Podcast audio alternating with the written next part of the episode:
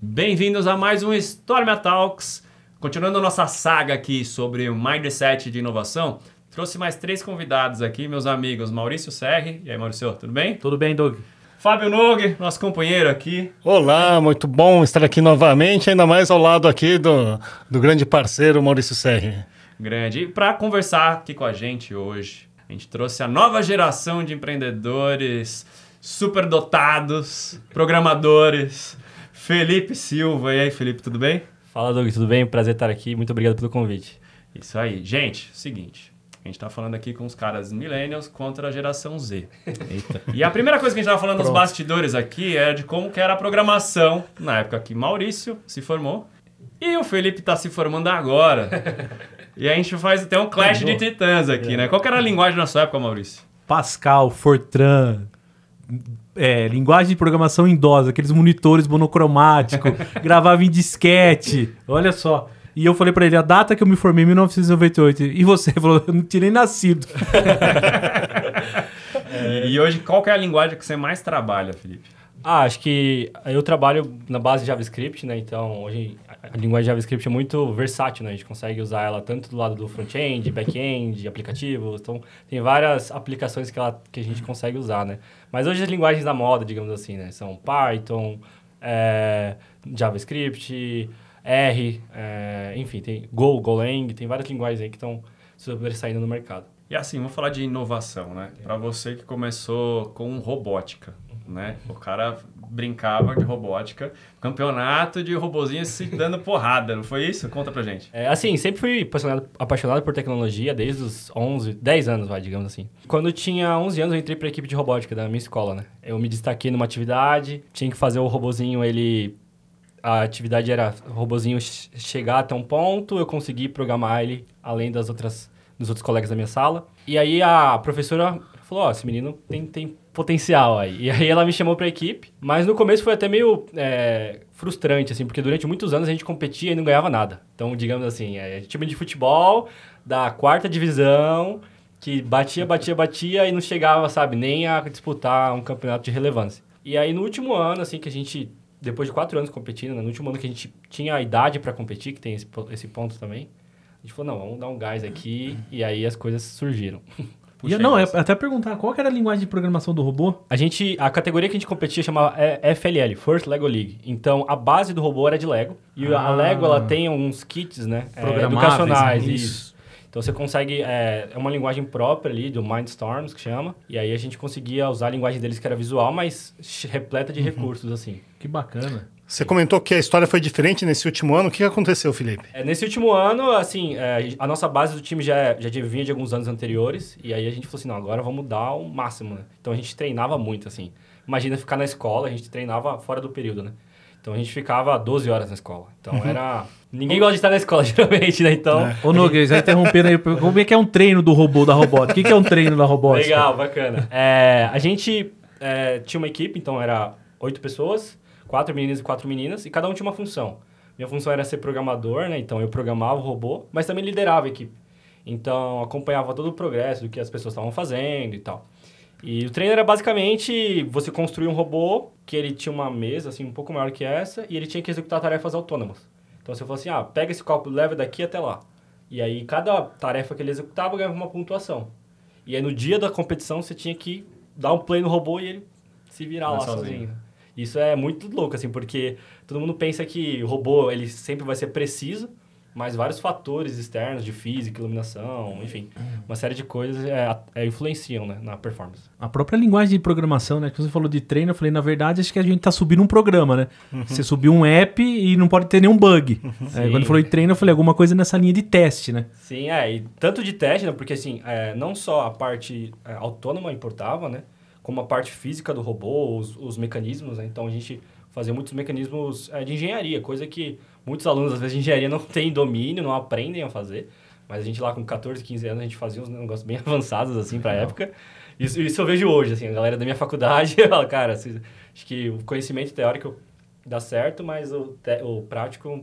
É, é o tipo, grande é diferencial, grande diferencial. E como começou ah, na sua vida, assim, teve alguma influência da família, uhum.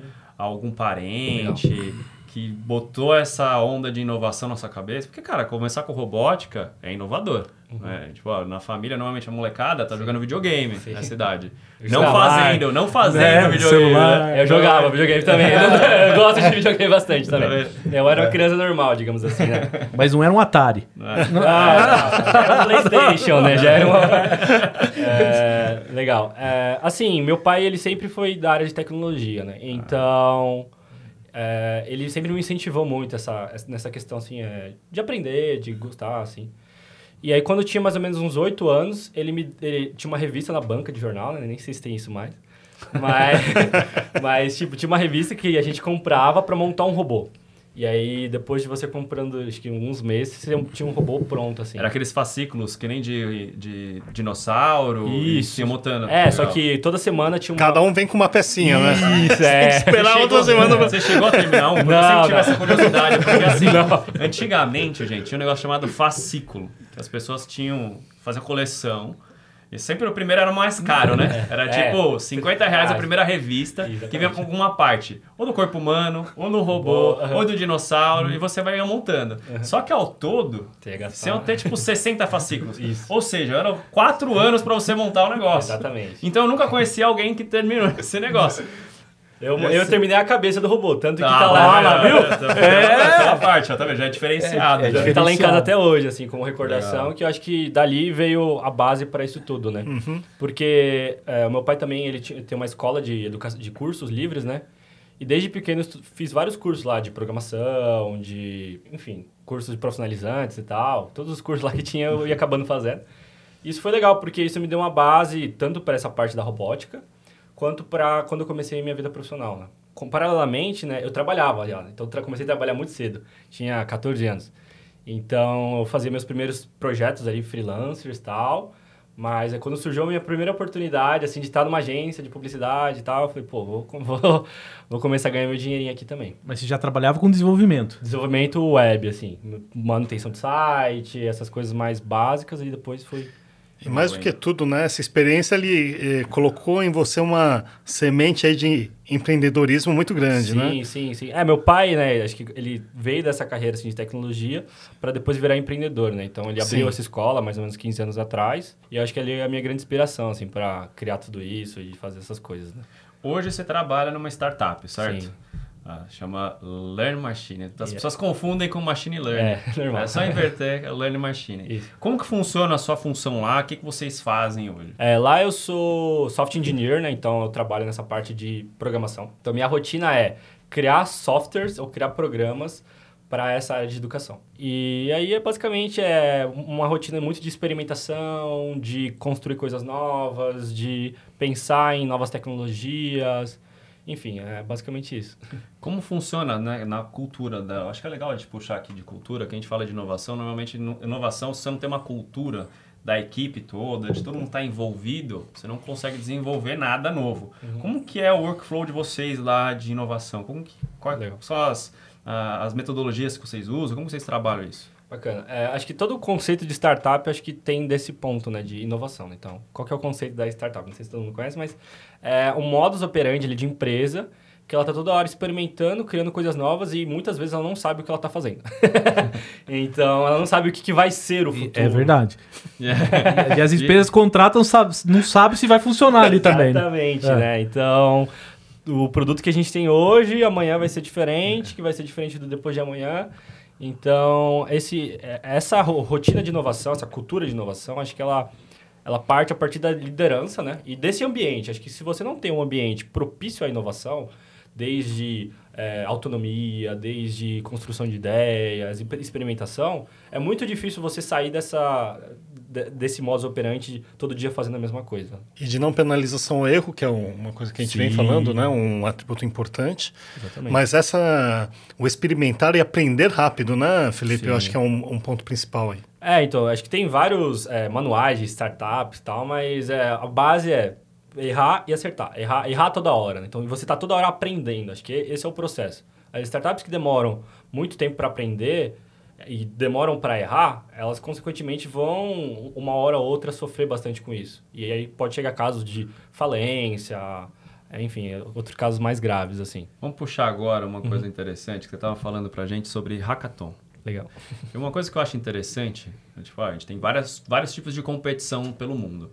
O hackathon, me explica para um leigo aqui. Eu Legal. sei muito por fora que eu nunca participei, eu só vi acontecendo. Uma competição entre programadores para alguma solução, normalmente de alguma empresa, ou internamente dentro dessa empresa, ela faz com seus eh, engenheiros de software ou pessoal de programação, até para achar uma solução mais rápida e incentivar essa galera.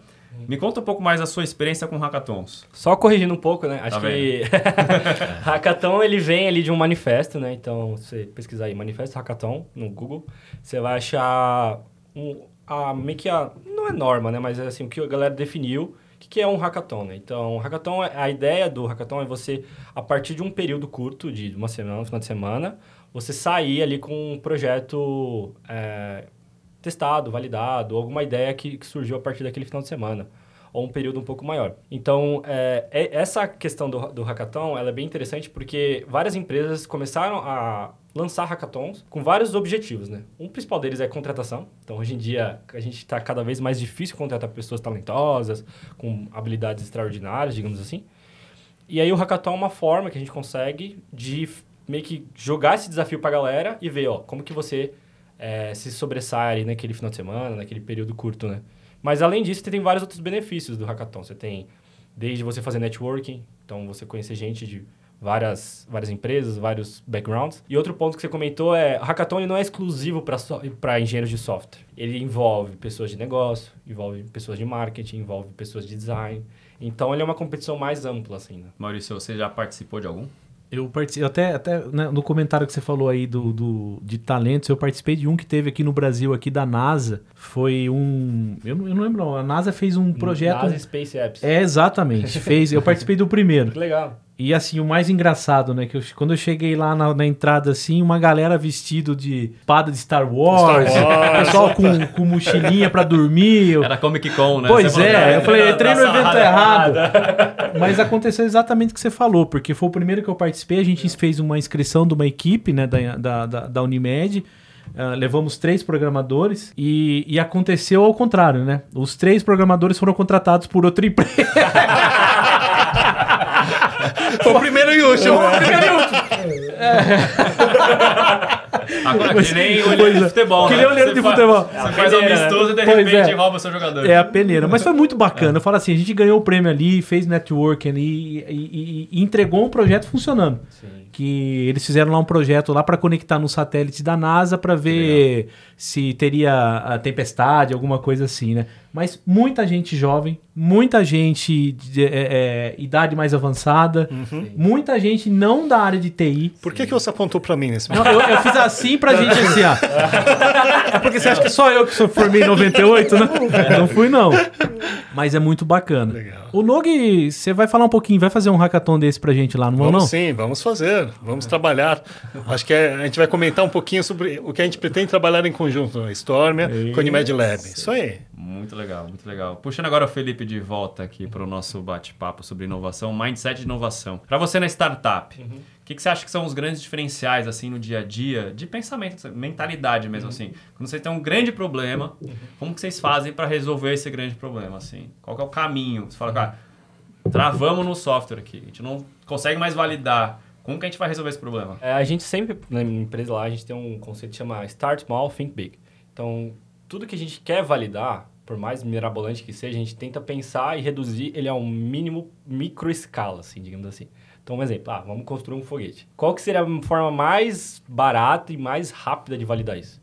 Ah, eu vou construir um foguete de papel, jogar ele pra cima e ver se ele voa, se ele sobe, né? Pô, funcionou. Agora vamos partir para um foguete ali com garrafa PET, com monóxido de carbono e tal. Aí, enfim, e aí você vai iterando no processo. Então, eu acho que por mais os, é, que a gente tenha problemas complexos, gigantescos, a gente tenta reduzir eles nessa escala pequena, que isso ajuda muito. Porque tem muitos problemas que, às vezes, a gente começa a validar a ideia e, enfim, criar soluções em cima disso, que a gente consegue cortar pela raiz. Fala assim, cara, não faz sentido a gente investir nisso, porque a gente testou numa escala pequena, prototipou aqui o negócio e, sabe, não faz sentido a gente seguir nesse caminho.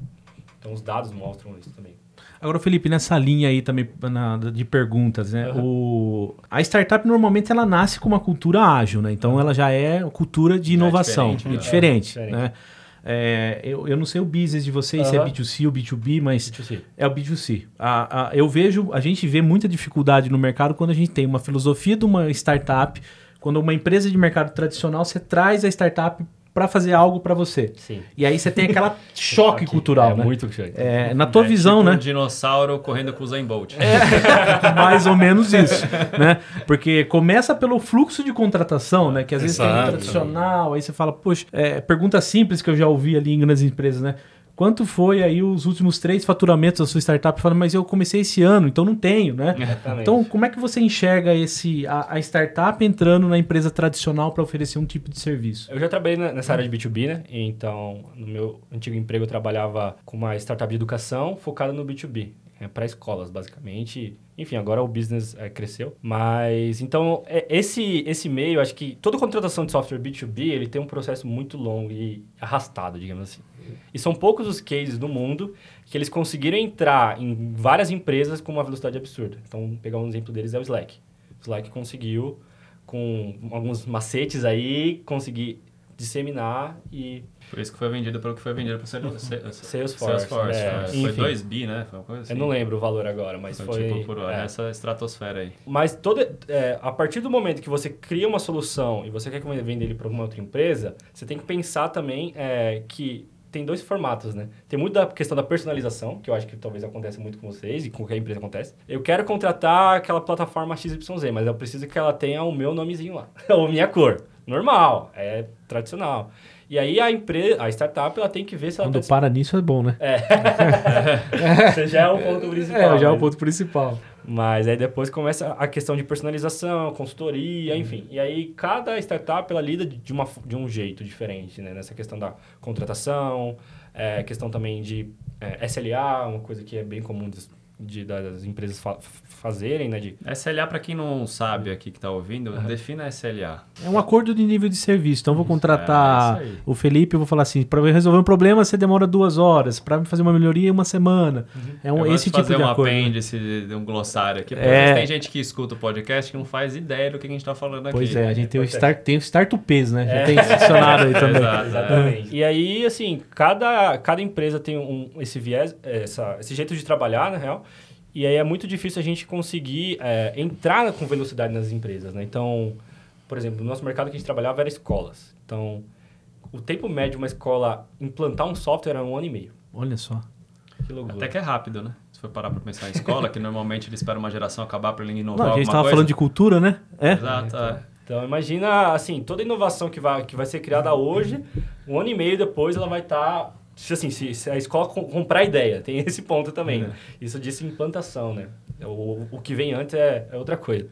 Mas, e, e acho que em empresas tradicionais não mudam, acho que muito esse cenário, né? Porque você tem a questão de treinar o col- colaborador, é, você tem a questão também da adesão à ferramenta, às vezes os colaboradores não estão familiarizados, questão de dados, integração de banco de dados, R- RP, né? Quais são os maiores desafios aí, Felipe, para ter um processo mais de fast track, um processo mais ágil de contratação na sua visão? Um ponto que é bem importante, eh, acho que tanto para o lado da empresa quanto do lado da startup, é você ter uma ferramenta já encaixotada, digamos assim. E depende, depende do estágio da, da startup. Se você pega uma startup que ela está muito early stage, então ela está começando agora, traduzindo aí, né? Early stage é startups que estão nos seus primeiros anos de vida, né? Estão começando agora. Se você pega essa startup e essa empresa que está começando agora e vai fazer uma contratação de um serviço dela, provavelmente o produto dela vai mudar muito. Então, é, a empresa ela tem que ter ciência disso e tem que usar isso ao seu favor. De, opa, eu, te, eu sou um cliente novo aqui, eu estou um dos primeiros clientes ali.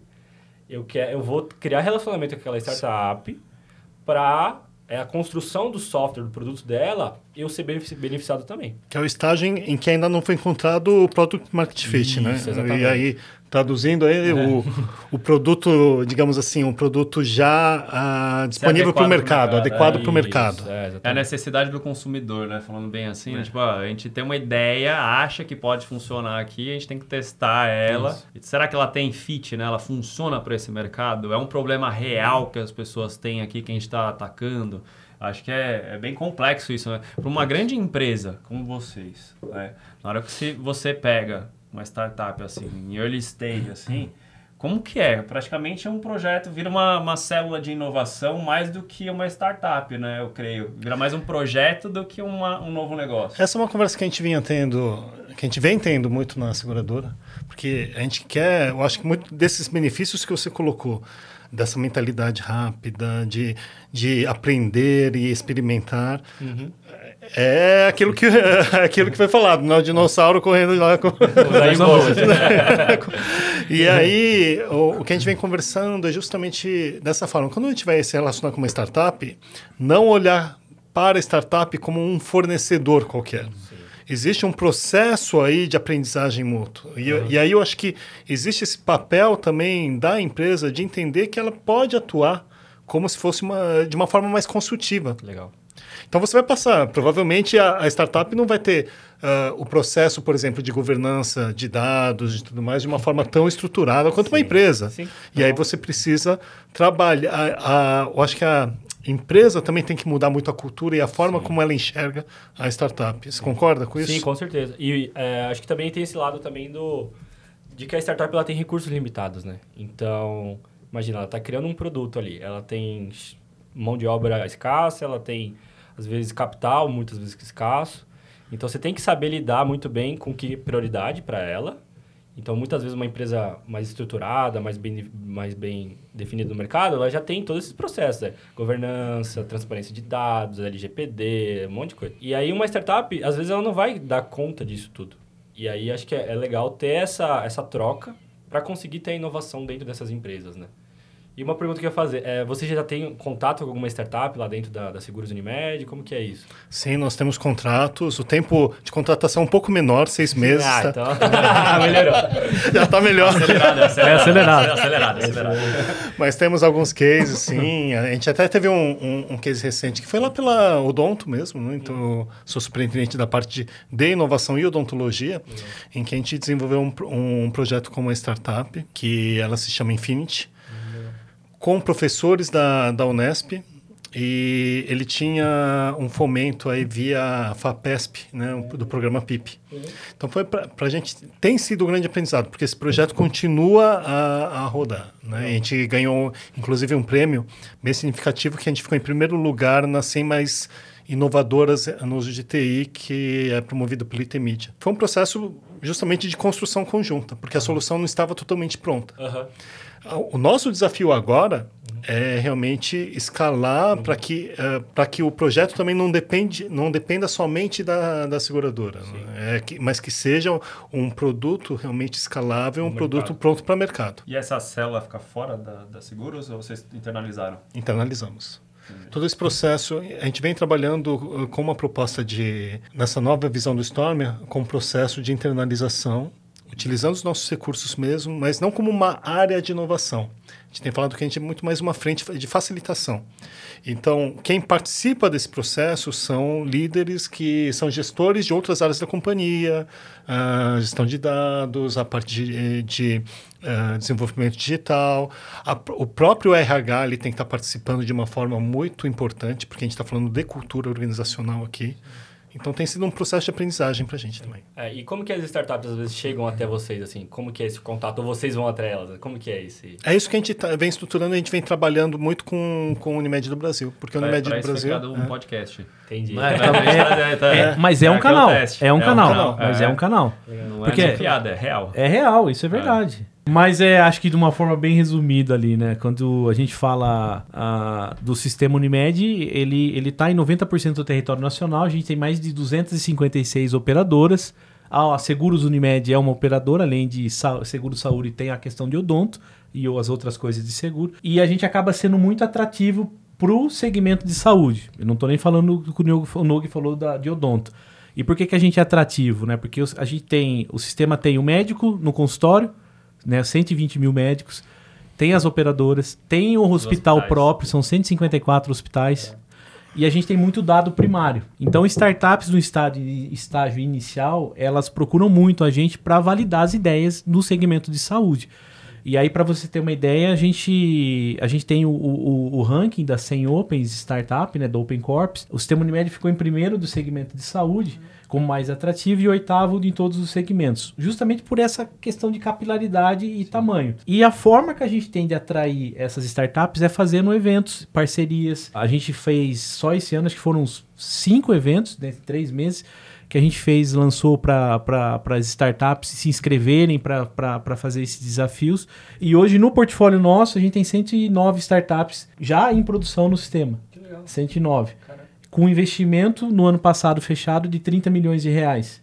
Vocês é, investiram em startups também? É, a, eu falo assim, o investimento não só na questão do, da aquisição, mas a contratação do serviço, o ah, tá, desenvolvimento. Tá, mas nós temos também. também o investimento. Nós temos o equity. Por exemplo, você chegou lá, a gente tava falando até com, com o Nog, né? É, preciso fazer uma parceria para validar uma ideia. Ok, então a gente vai dar todo esse background para você validar a tua ideia e a gente vai fazer uma questão de equity aqui, sim, né? De sim. troca, de, de, de, uma participação da empresa para fazer uma evolução com ela. Então a gente tem esses modelos, né? Que legal. Mas o podcast é um muito atrativo. Muito. E temos uma faculdade também. É. Você que é da parte de EdTech, tem uma é. faculdade Unimed que faz parte da Fundação Unimed. Que legal, bacana. É verdade. É, acho que acho que isso é interessante, né? Porque assim, quando eu estava dentro dessa é, empresa de educação B2B, é, era muito difícil ter esse contato com as escolas, entrar nas escolas. E eu acho que todos os empreendedores, é, donos de startup, que trabalham em startups, que queiram, às vezes, entrar no sistema de saúde, eles acho que vem essa mesma dificuldade de chegar até o Nog, de chegar até o, o Maurício, enfim. E, e, eu acho que criar esse canal e essa transparência de falar, cara, a gente está aberto para vocês. Porque, às, às vezes, a, a pessoa de startup fica tão pensando muito no mundinho dela que, às vezes, ela tem... É, é, é uma barreira, sabe? Então, a galera de startup está aqui, às vezes o, o sistema de saúde está aqui. Mas você não acha que tem muito de, tipo tem startup que tem um foco e tem um exit, né? Tem uma compra para uma empresa. Sim. E tem outra que está querendo quebrar essa empresa. Sim. Tem gente que realmente começa a startup já pensando em romper, Sim. né? Sim. Ser disruptiva mesmo, ser a próxima Airbnb, quebrar o segmento. Uhum. Saúde, o jeito que os caras estão fazendo, vão quebrar. entender, é vão quebrar esses caras. Uhum. Que nem o Uber fez com táxi, Airbnb está fazendo com, com hotéis. hotéis. Sim, sim. Né? Mas você vê que depois de uma mudança, a Airbnb está fazendo hotéis, né? Não sei se você já viu que eles estão construindo hotéis agora também. Vai vendo que como vai mudando as coisas. Muda, Inovação sim. é isso, né? Não é separar no tempo. Putz, deu certo. Agora cheguei aqui e me aposentei. Não. A inovação é você ir sempre cada vez mais e mais e mais. Como que é para vocês isso, né? Eu acho que essa geração sua, né, tem 23 anos, é outra geração. Como vocês pensam isso? Vocês têm já nativo digital, né? Uhum. Então para você é muito natural você fazer o update do seu celular, né? Uhum. Já põe no natural. Tem gente que tem medo de fazer o update do, do computador e parar de, é. parar de funcionar, entendeu? O bug do milênio, você é. soube o que é isso? Você soube, né? Sim. É. Aprendendo a história da, da, da história. Mas ele nasceu depois. Mas foi no livro de história. História. Nasci antes. Nasci em 99. Mas acho que, respondendo a sua pergunta, Doug, acho que em relação a essa parte do. De, a gente está próximo dessa questão da tecnologia. Por um lado, ela é positiva, claro, então a gente tem acesso à informação e tal, mas por um outro lado, a gente acaba, às vezes, é, tendo muita facilidade e, e, preguiça, né? Então, às vezes, a tecnologia ela tem dois viés, né? Um que é facilitar a, a acesso à informação, e o outro que é você é, não querer mais fazer nada e porque tem tanta informação, né? Então, hoje em dia, a gente está munido tanto de informação que às vezes, às vezes, a gente fala, cara, será que isso aqui é verdade? Será que isso aqui é mentira? Isso é, as fake tem news. Tem até um nome, né? Chama infodemia. É, então. é, a pandemia de informação. E é real, é. Esse, a gente sente isso, né? A nossa passagem de tempo, né? Sim, a gente sim. sente, cara, parece que da pandemia até agora Passaram-se 15 anos é, de tanta coisa que aconteceu, tecnologia, sempre falo muito do exponencial, né? A nossa nosso modo de pensar uhum. é linear, né? Nossa vida é linear. Na hora que você pensa exponencial, sua cabeça explode junto, cara. Uhum. Que o 10x, né? A meta da. Eu quero que essa startup a cada um ano tem que. Triplique. Triplique, é 10x, né? É a meta dos caras, 10x. É. Né? Você tem que crescer 10 vezes o que você já, já era. Senão, eu não vou te comprar. Né? Isso é um exit normalmente que os caras fazem essa valuation, né? Você falando de banco, né? Você pegar o banco investidor, né? VC, né? Que é o Venture Capital, que é o cara que, assim, a diferença... É legal até trazer o startups, né? O que, é, que é o Venture, é. Venture Capital? Você me corrija se tiver alguma coisa errada, que eu acho legal de trazer Sim. isso. Pensa assim, eu vou pegar um empréstimo no banco, mas o meu negócio, o banco nem sabe o que é. Eu vou atrás do Venture Capital, que é um cara que vai arriscar uma coisa que pode dar muito, muito certo. Então, por isso que ele está sempre atrás dos 10x. Pro cara investir numa coisa que ele não sabe que vai dar certo, ele tem que pelo menos esperar esse 10 vezes que ele vai investir, né? É, mas acho que ele já tá ciente também que a maioria vai dar errado. É, exatamente. Porque essa é a né? Tem a estatística. taxa que a de gente- sucesso, é. Que é o que a gente está sofrendo hoje, né? Você vê é, o bolho da startup É. até 2021 e agora o negócio, o cara fala, meu, quero meu dinheiro. Sim. Cadê? É. Sim. A gente voltou, eu tava falando, foi alguém essa semana eu falei que tava falando, cara, o, o EBITDA voltou a ser pauta nas reuniões de investimento. Que antes falava com startup, era só para, cara, quantos consumidores a gente vai ter nessa startup aqui? Esse aplicativo vai bombar, não vai? Não, agora, cara, quanto que isso vai me dar de dinheiro de retorno? E essa conversa começou a mudar agora com essa crise que está tendo nas startups. Para vocês, quando vocês procuram uma startup, né? Para você esse pensamento, como que é, né? Direcionando primeiro para você. É, vocês pensam primeiro como que vai resolver um problema ou já pensam junto como que eu vou monetizar esse problema? Cada startup ela tem meio que um processo de concepção e criação de um produto e a sua história, acho que tem muita religação com isso, né? Então tem startups que elas partem às vezes de um founder, de um de um fundador, né, de um CEO lá, um cara que comanda, que ele às vezes estava dentro de uma empresa, viu uma oportunidade e transformou aquilo num negócio. Tem outras startups que elas partem de é, testar ideias até acertar uma ideia. Tem, star- enfim, cada startup tem mais ou menos sua história. Isso é um modo de criar as coisas, né? Então, a gente enxerga isso como, é, nessa parte de criação, né? A gente tem meio que um, um modo operante ali de testar as ideias, avaliar métricas. Então, testar no mercado. Então, vamos criar, sei lá, um produto XYZ. Vamos dar aqui para mil pessoas testarem. Ah, como que esse produto performou ali? A galera gostou, não gostou? Melhorou um pouquinho ele. Ah, tem, agora vamos testar com, é, se, ele dá dinheiro, conversão. Né? Então, trazer aquilo para cobrar das pessoas. Então, no primeiro momento é gratuito, depois a gente tenta cobrar. Se a galera aderiu isso, vamos seguindo e, e incrementando. Né? Então, acho que é mais ou menos esse processo. Vocês participam de algum programa de mentoria? Não, não. A gente tem um, tem um escopo de empresa bem pequeno ainda, então a gente meio no nosso, no nosso lado, assim, mais ou menos. Mas a gente não tem mentoria ainda, não. Ah, ainda, né? Ainda. Ainda. É, ainda. Já ouviu falar do 110 Fala- Pois é. Pois é. Legal. Mas pensando a mesma pergunta, eu acho que você tocou num ponto que a gente até estava discutindo lá na seguradora também.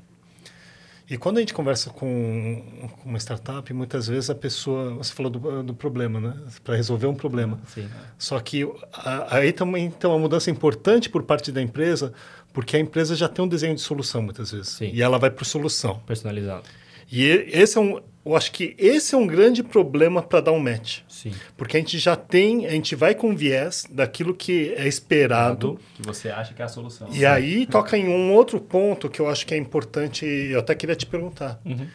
Porque dá uma tentação muito grande, porque cada, cada empresa que você vai falar provavelmente vai falar, olha, eu, Eu faço ok, isso." mas você- se você fizer isso, isso aqui, mim, isso aqui. A outra vai falar outra coisa. Isso. Então acho que tem um momento em que eventualmente você vai ter que falar não. Sim. E é uma tentação grande Isso. pe- despersonalizar, né? Isso. Porque cada um está pedindo uma coisa. Como, como que é esse processo? Porque Uhum.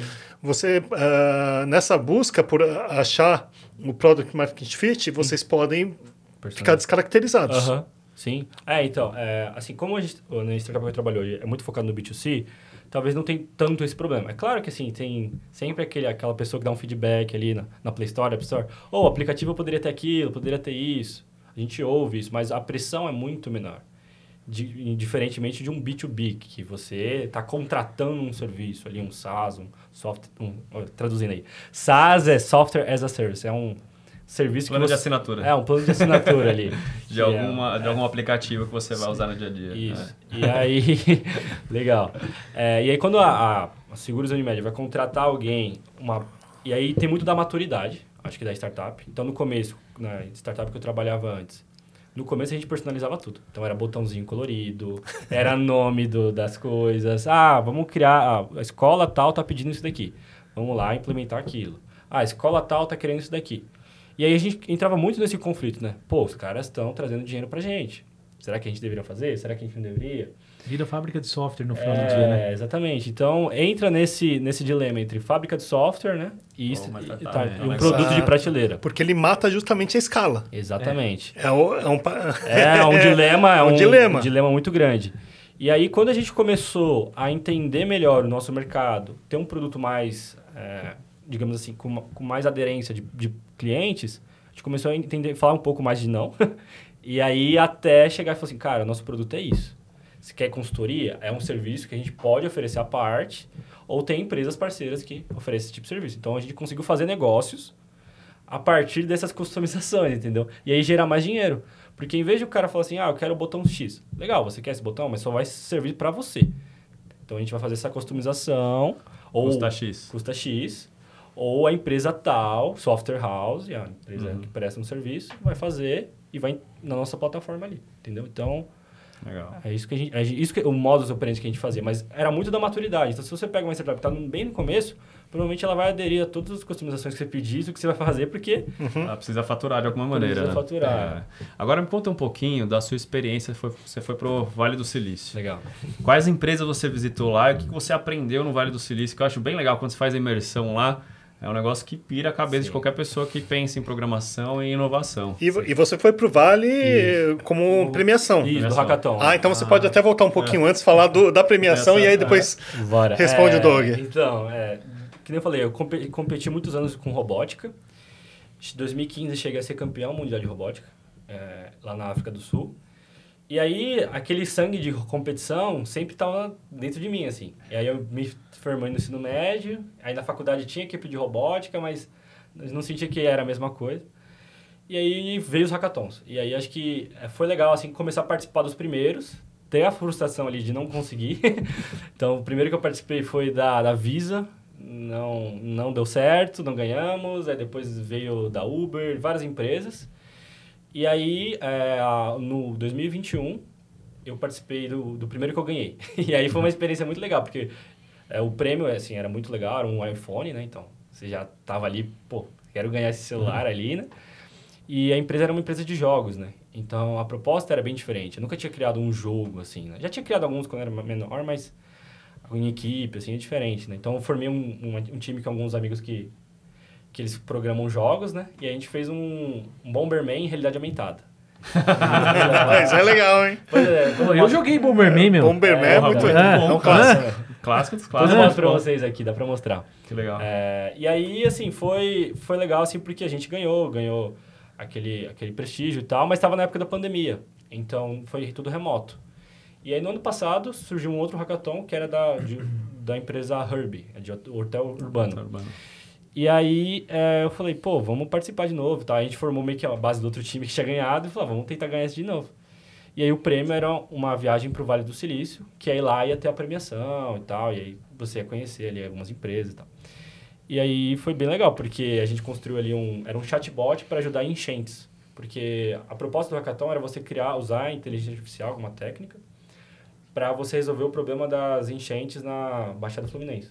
Pô, Porque lá tem muito... Ah, não só lá, mas São Paulo, o Brasil inteiro tem problema. lá todo ano. Tá? É, exatamente. E aí a gente fez um chatbot que as pessoas... é, ele ficava monitorando as chuvas da, da, da sua casa, você cadastrava o seu endereço ali, ele ficava monitorando. Quando ele enx- enxergava um pico muito grande de chuva, né, um potencial de desastre, ele pedia para a galera tirar foto e aquilo gerava um, meio que um banco de fotos de vários lugares da, da cidade. Em um lugar só. E aí você conseguia visualizar. Ah, como que tá a rua tal, como que tá a rua tal. E aí já tinha a integração ali com a, com a Defesa Civil. e Um tal. Waze de chuva. É, não só de chuva, mas de alagamento, né? É. De enchente e tal. E Cara, aí, a muito bom isso. Legal. gente- aí a gente, com esse prêmio, a gente conseguiu, né? Ir pra Você lá. estava em quantas pessoas? Era quatro pessoas. quatro. E o legal é que, assim, era três pessoas aqui de São Paulo. Não, na real era- eram cinco pessoas, desculpa. Eram três pessoas aqui de São Paulo e dois amigos que estavam na Coreia. Aqui o fuso horário legal de É, trabalhar. então, mas era, era legal, assim, porque é, lá era mais 12 horas, né? Então, É. às vezes, quando a gente tava dormindo, eles estavam trabalhando e a gente conseguia meio que... Então era 24 por 7, assim, o time, É. o time full time. Exatamente. e aí foi um final de semana que foi de muito trabalho, mas foi muito recompensador, assim, porque em um final de semana foi o hackathon e na outro final de semana eu já estava lá em São Francisco, assim, né? Então foi um paradigma muito doido, assim, de você falar, cara, tô aqui e aí outro final de semana já tô ali na premiação e tal, e vendo a galera, foi bem legal. E aí, respondendo a pergunta do Doug, desculpa. Vai. É, a gente visitou Apple, a gente visitou Stanford, a faculdade, né? A universidade. Ah, O evento ele foi em Berkeley, que é uma universidade bem famosa lá. Foi no estádio de, de futebol americano deles, né? Que no irado. camarote, assim, né? Então, foi um jantar. Tinham quantos times? Que isso é É. interessante falar, né? Tipo, ah, eu ganhei, tinham dois. Ah, Agora, eu ganhei, tinham 3 mil. Acho É. que eram, se não me engano, 40 times. Já bom pra caramba, é é. bom. Bom demais. É, e aí... Eram todos brasileiros? Porque tá, a gente tá definindo um problema brasileiro, ou tinha o mundo todo? Não, era, era... É que assim, quem estava organizando era uma entidade de estudantes brasileiros é, fora do Brasil. Ah, tá. Mas você podia ter estudantes brasileiros, não tem problema, mas quem organizava era a Herb junto com, a- com essa entidade, né? Então, tinha gente do... Morava, morando no mundo inteiro, né? Mas a maioria era Brasileiro. brasileiro. E o que, que te motiva, o que mais te motiva a participar de um hackathon? Legal. É a premiação, é, o, é adrenalina lá, Legal. competição. Bacana. É ficar sem dormir. É, É, tem esse ponto também.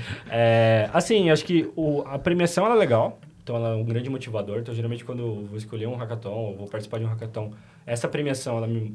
Pô, isso aqui, legal. Uma viagem, um iPhone, um não sei o quê. Isso, isso motiva. Mas o fato também é, do problema a ser resolvido. Então, acho que isso é legal também. E, e de qual que é a empresa que está organizando, assim. Por que, que, por que, que eu falo de qualquer empresa?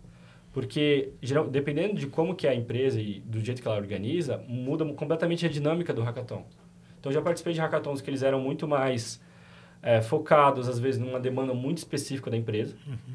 E aí até fere um pouco o manifesto do hackathon, assim, digamos assim. Porque a ideia do hackathon é ser uma, um negócio com ideias livres, né? Que a empresa não tenha posse sobre o que você criou ali. É seu. Deixa de ser um hackathon pra ser tipo, cara, me resolve esse meu problema aqui de graça. Exatamente. Tô te dando um iPhone pra você resolver meu problema. Exatamente. E, e conhecer gente, né? Acho que eu gosto bastante de fazer network, de conhecer pessoas, histórias. E acho que isso é o que me motiva bastante também. Agora, uma- uma- sobre. Acho que é um, um dilema que a gente tem hoje também, né, Felipe? Sobre startups. Você estava falando no começo aí. Ah, a gente eh, hoje tem. Você falou, startup, eu sou, tô lá numa pequena empresa construindo, blá, blá, blá. Hoje a gente vê, às vezes, empresa como Nubank que se posiciona ainda como startup, né? É, na tua visão aí, até para explicar Uhum. esse conceito para grandes empresas, né? Como- qual, o que te car- caracteriza como startup na tua visão hoje? É, eu vi um vídeo recentemente do CEO do, do iFood, o Fa- Fabrício Blois, que ele fala que o iFood ele se porta tanto como uma startup quanto uma empresa grande, né? E acho que no Nubank é, o mesmo caso. é e isso tal. aí. E esse vídeo é bem legal, chama Ciclo de Vida de Produtos. É, pesquisar no YouTube, vocês vão achar. É, e aí, qual que é, o que, que eu acho que é legal desse, desse negócio de startup e, e de empresa grande? Acho que a startup ela está muito pensando em resolver problemas com agilidade. Então, a gente já falou ali de errar rápido, consertar rápido, aprender rápido. Isso é muito difícil. É legal eu falar aqui bonitinho e tal, mas na prática é muito difícil. Porque a gente, como ser humano, a gente fica muito apegado às ideias. Então, o, Nogue tem uma ideia ali de criar um- uma solução XYZ lá dentro da Seguros. Ele vai, às vezes, com aquela ideia, matutar ela durante anos. E se ela, não- se ela der certo ou não, aí tudo vai depender de como ela foi validada, né? E isso numa startup é, é difícil de vo- de você demorar tempo, porque se, você não tem tempo. Essa é real. você- o recurso é limitado, o recurso é escasso. Então, acho que esse modo operandi de você experimentar as coisas, como se fosse um cientista maluco lá de vou juntar uma coisa com a outra, ver se explode. acho que esse é o modus operandi de uma startup e o modus operandi de uma empresa grande é ter burocracia. E a burocracia muitas vezes é relacionada com coisas negativas. E isso não é verdade. É, e eu estava pesquisando até hoje o que é burocracia. Não sei se vocês já pesquisaram, mas burocracia é você definir processos ali para tudo correr conforme as coisas de- Normas. deveriam, normas, especificações, Compliance. compliance, Toda a governança. governança, né? E A parte do ESG, né? Que a gente ESG. sempre esquece, né? A gente lembra do E muito, né? O meio ambiente é muito falado. Social quase toca. E governança ninguém quer falar porque é um tendão de Aquiles, né? Pois é. E, e aí eu acho que esses dois, esses duas, essas duas culturas, né, essas duas formas de trabalhar, são muito é, contrastantes, mas ao mesmo tempo eu acho que dá para você ter elas é, dentro de áreas específicas, principalmente área de tecnologia, área de criação de produtos, porque uma startup, a partir do momento que ela começa a se, é, se comportar como uma empresa grande, ela tende a falhar mais também. Esse é o ponto. Então, pegar o, o caso do Netflix, por exemplo. Netflix foi o maior case aí de startup que quebrou a Blockbuster lá. A Blockbuster é um negócio que ninguém falaria que ia falir. Aí faliu. Exatamente. E não comprou Netflix. É, exatamente. Não comprou Tiveram, Netflix. tiveram oportunidade. oportunidade. Tiveram oportunidade. Isso. Vocês estão vendo isso passar na frente de vocês. Não façam o mesmo erro, né? Tipo isso. Exatamente. E aí a Netflix, o que aconte- começou a acontecer com ela? Começou a perder assinante, começou a perder mercado para Disney, Disney Plus, etc e tal. E aí eles falaram, opa, estamos começando a se comportar como uma empresa grande. Se você for parar para pensar quais os últimos produtos que a Netflix lançou, em cenário global, assim, depois que lançou o que deu certo, não teve muita coisa, assim, que emplacou.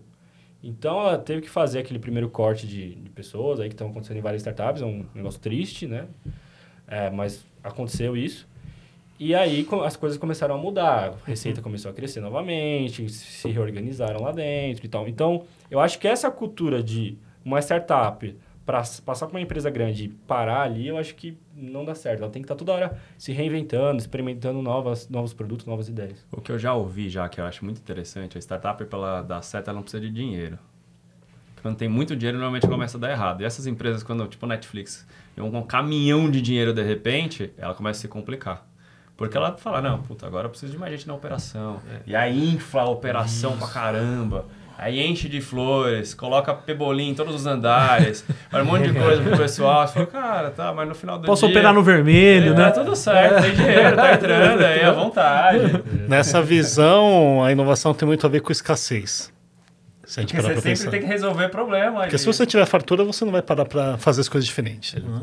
É um pouco da provocação que o Felipe falou, É. né? Não por é- isso que eu é- acho que empresa grande, quando ela vira empresa grande, ela muda de postura. Porque Uhum. tem dinheiro em caixa. E startup está acostumado a trabalhar É. sem caixa. Isso. Sim. Ah. E nesse ponto, então, você comentou um conceito de startup muito mais como uma cultura e um modelo de gestão. Isso, exatamente. Uhum. É, eu acho que Da experimentação, né, Nuno? Experimentação. É. Pra mim, startup é Não perder a experimentação. experimentação. Experimentação. É você tá toda hora assim, cara, eu, meu produto é seguro, por exemplo. Eu vendo seguro de carro, casa, sei lá, iPhone.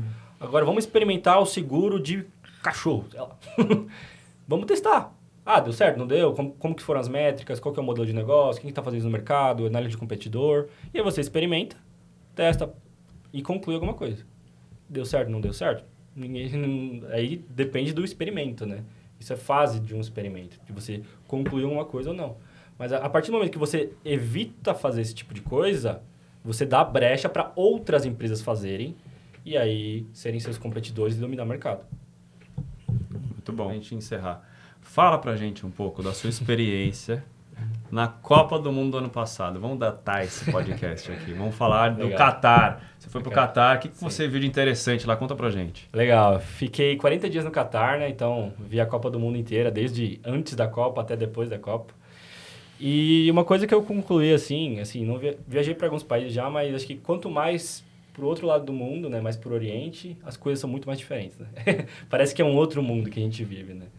É, a, gente, a gente vive numa vida tão cotidiana, tão rotineira, que às vezes a gente não percebe assim que existem outras, outros lugares, outras formas de viver, outras formas de trabalhar, né? E aí chegando lá, acho que o grande choque cultural foi a religião. Acho que lá a base da religião rege a sociedade. Então, nas decisões políticas, nas decisões sociais, nas decisões econômicas. Então, a re- a religião, ela permeia quase tudo. E aqui no Brasil, a religião influencia, com certeza, na, na sociedade, mas acho que não tanto quanto É lá. mais diversa aqui, né? É. Você não tem uma única religião lá, é uma só é, né, que domina. né? É, A gente já teve já a católica aqui, mas hoje não é mais, né? É laico, né? É, exatamente. Primeiro choque, to, todo lugar você tinha mesquita, 4 horas da manhã, tocando barulho. Uh, que eles tocam, eles rezam, é, eles fazem uma oração cinco vezes ao dia, né? Então, toda vez que eles vão fazer essa oração, toca esse, esse barulho lá para eles chamarem para a galera ir para a mesquita. E era legal assim, porque dentro dos estádios você tinha áreas dedicadas para a galera é, fazer esses rituais de, de oração. Dentro de banheiros, lugares públicos, enfim, todos os lugares tinham esse lugares que eram uns tapetinhos, que a galera ia lá e ficava lá cinco minutos orando, né? E aí outro, assim, desde o futebol, né? Então você vê as estrelas do mundo, né? Então cheguei a ver todos os craques ali dentro de campo, Neymar, Mbappé, Messi, enfim, Cristiano Ronaldo. Tava na final da Copa do Mundo também, vi lá que ele jogasse dentro de campo. Que jogo. é, e uma pena que não é nosso Brasil, né? Fiquei muito triste por causa disso. Não teria sido tão, tão bom o jogo, eu acho. É. É A uma- final foi incrível. Foi. Cara, que final. Mas eu tava lá também no jogo Brasil-Croácia, atrás do gol dos pênaltis, na frigideira tava Nossa, mais então você, você tava sem meia nesse dia, pé frio. É, enfim, tava em vários jogos ali, todos os jogos do Brasil que o Brasil jogou, eu assisti lá. Enfim, acho que foi uma experiência muito enriquecedora, porque é muito difícil você juntar é, pessoas de vários lugares do mundo em um lugar só. Então isso foi muito enriquecedor. Você ia no metrô, era uma festa, assim, porque a galera começava a bater palma, pular, e Doha, e Qatar, né, que, que é a capital da... onde foi a Copa do Mundo, e Doha, que é onde que é a capital, eles... é um país muito pequeno, então 3 milhões de habitantes. São Paulo tem 25 milhões. Então... era- 3 milhões é no, no Itaim Vila Olímpia que tem 3 milhões. de Exatamente. então, imagina, o país inteiro é, ali dentro de um metrô com culturas diversas, com pessoas ah, totalmente de qualquer lugar do mundo. Então, era bem legal, assim, essa troca, assim, porque toda hora você estava aprendendo uma coisa nova, assim, de desde hábitos comuns, por exemplo, que eu não sabia, mas os, os islâmicos, né, eles não consomem carne de porco. Então, a carne de porco é tão é, proibida, né, digamos assim, quanto uma droga, contra um- uma droga ilícita ali, enfim. Então, bacon pra eles é, um, É, é mais do que pe- pecado, né? É, um crime, é crime se cons- eles consumirem isso. E aí é muito Entendi. engraçado você conversar com as pessoas é, que moram lá ou de países árabes é, que tem a religião islâmica, porque eles... Você fala, ah, tô comendo uma feijoada, manda uma foto ali, um churrasco de uma linguiça. Os caras, por que, que você tá comendo isso? Tipo, negócio nojento, sabe? Então, é, foi, foi bem legal. E da parte tecnológica, assim, o que, que você viu, a, abertura, o que, que você viu de interessante lá para trazer de inovação, assim? Legal. É, assim, lá eles é, investiram muito pesado na Copa do Mundo. Né? Então, acho que investiram, se não me engano, 10 vezes mais que a Rússia e o Brasil investiram na Copa. Acho que 200 bilhões. Assim. E esse investimento não foi só no futebol, foi no país, né? Então, você pega ali desde cidades que eles construíram inteiras, prédios, assim, e com uma velocidade absurda. Então, eu conheci gente que mora lá há 10 anos.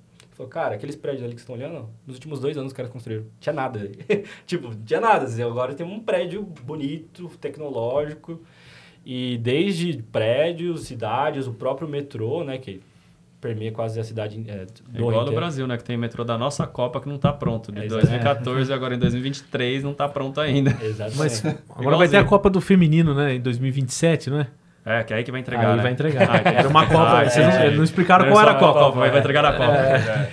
E aí, assim, e até aplicativos de delivery, você vê, assim, é, por exemplo, lá os, os motoboys, eles têm uma bag super tecnológica, com um anúncio passando, com refrigeração e tal. Então você fala, cara, aonde que a tecnologia vai, né? Chegou. Desde o prédio bonito, metrô, é, motoboy, enfim, e carros e uma série de coisas, né? Então é, é bem interessante você ver esse contraste de um país que era é, base de pescadores, de joias, para um país extremamente tecnológico, com uma série de coisas. Eu, eu lembro de ter visto a- o próprio VAR na Copa do Mundo era diferente, né? Sim, é uma nova Você tecnologia. vê, é uma que- nova tecnologia, né? Você, é aqui, não sei se a gente acompanha futebol, mas o quanto demora o VAR lá era assim, instantâneo, né? É, Sim. 30 linhas ali, É. não tinha, não tinha Sim. questionamento, né? Exatamente. E, Muito mais sensores. Muito né? mais Sim. sensores. É, e até a própria.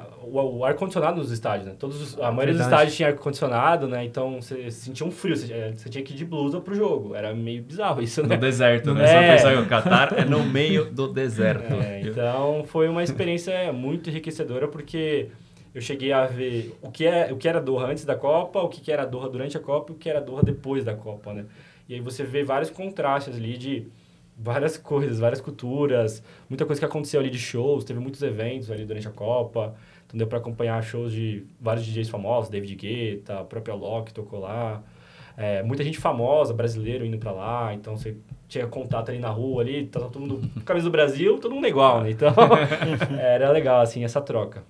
Assim, muito bom trazer uma nova geração aqui pra gente ver uma nova perspectiva, um novo olhar, assim, pra gente aprender bastante. Obrigado pela presença aqui, Isso. Felipe. Foi muito legal, cara. E continua nessa jornada. Quando tiver certo lá a Learn Machine, fala pra gente os produtos lá pra gente ver tudo que tá certo lá. Pode deixar, pode deixar. Acho que eu, que eu que agradeço o convite. Acho que tá aqui é uma oportunidade muito grande, assim, de estar falando um pouco mais do que, que é uma rotina de uma startup, né? Que às vezes acho que quem tá do lado de lá ouvindo, tá, cara, o que, que é esse negócio? Parece Como que é um é negócio. funciona, né? É, Isso. parece que é um negócio de outro mundo, assim, mas não, é um trabalho. não, acabou a startup, quebrou, era modinha, né? Não é, né? Não é, é um, é um trabalho como qualquer outro, né? Acho que talvez Conversar com outras gerações, né? Mas acho que tem muita coisa é legal para para sair não só na minha empresa, mas em outras startups no mercado como um todo, né? A gente já viu aí chat GPT, inteligência artificial, um monte de coisa aí saindo. Então é legal a gente estar tá de olho na tecnologia porque ela é o presente e é o futuro aí. E eu tenho só a agradecer aí para por falar um pouquinho. Obrigado, gente. Obrigado meus companheiros de mesa aqui, Maurício e Fábio. Obrigado. Prazer. Muito obrigado. Valeu demais e até a próxima.